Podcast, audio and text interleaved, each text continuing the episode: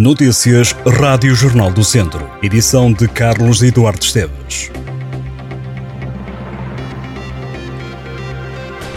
A equipa de handball do Académico de Viseu vai realizar os jogos em casa no pavilhão Cidade de Viseu. O clube que subiu à primeira divisão da modalidade completou o feito durante a época passada a jogar no pavilhão do Fontelo, mas agora, por jogar no principal escalão, há exigências que têm que ser cumpridas. A Federação Portuguesa de Handball referiu essencialmente o facto de não haver mais do que uma bancada que pudesse de alguma forma separar as claques adversárias e também a iluminação que não seria suficiente para as gravações que era necessário fazer. Até agora era o Viseu 2001 que fazia do pavilhão Cidade Viseu a sua casa e, portanto, terá que ser encontrada uma solução. A primeira, diz Pedro Ribeiro, é o pavilhão Cidade Viseu ficar exclusivamente para o handball sénior do Académico, mas há uma que diz o vereador do desporto será mais viável, será articular semanalmente os jogos do Viseu 2001 e do Académico Viseu, ou seja, jogaria uma equipa numa semana e a outra noutra. Garante Pedro Ribeiro que as federações estão dispostas a fazer essa articulação.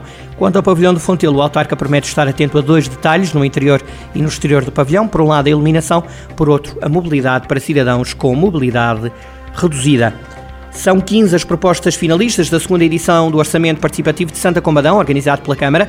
A votação arrancou na passada segunda-feira e vai decorrer durante um mês até 18 de outubro, estando aberta aos habitantes do Conselho com mais de 18 anos. O objetivo do município é envolver o maior número possível de pessoas na decisão direta sobre a utilização de dinheiros públicos na promoção das políticas públicas, estando alocados 40 mil euros, uma verba que duplicou relativamente ao ano passado.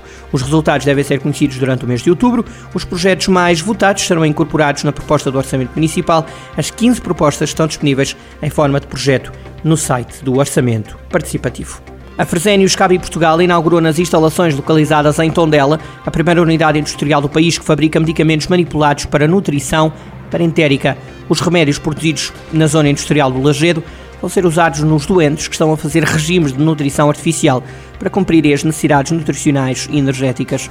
A nova unidade da Fresenius Cabe Portugal representa um investimento de 30 milhões de euros e levou à criação de 12 novos postos de trabalho no universo de mais de 800 que estão empregados na farmacêutica. A Associação Empresarial da Região de Viseu está a promover o projeto Terras Altas Portugal 2.0, que quer apoiar a internacionalização das empresas do setor agroalimentar.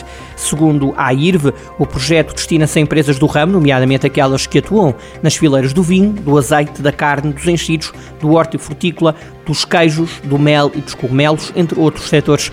As empresas candidatas devem estar sediadas nas regiões do Douro, Terras de Trás-os-Montes, Beiras e Serra da Estrela, Beira Baixa e Viseu de Lafões. O objetivo do projeto, que junta várias associações empresariais, é atraí-las e levá-las a internacionalizar a atividade para os mercados da Alemanha, Espanha, Países Baixos, Luxemburgo e Bélgica.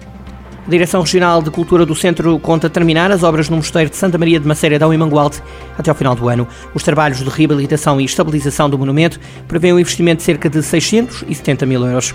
Com base no protocolo que foi estabelecido entre a Direção Regional de Cultura e o município de Mangualde, será feita uma pequena exposição de longa duração para interpretar todo aquele núcleo monumental. A Câmara comprometeu-se a inscrever este monumento, que é propriedade privada, nos roteiros turísticos e culturais de Mangualde. Estas e outras notícias em jornaldocentro.pt.